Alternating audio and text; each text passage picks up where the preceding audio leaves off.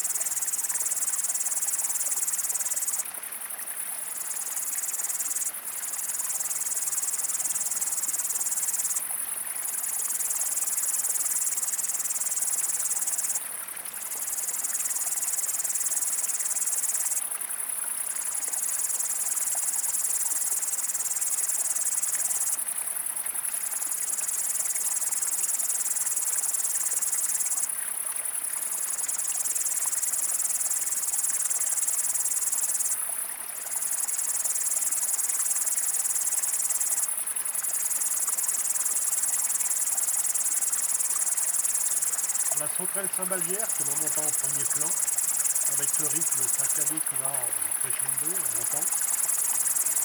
Et là, en France, une sauterelle de montagne. On la trouve généralement au-dessus de 1000 mètres, parfois un peu plus bas dans, les, dans le massif central.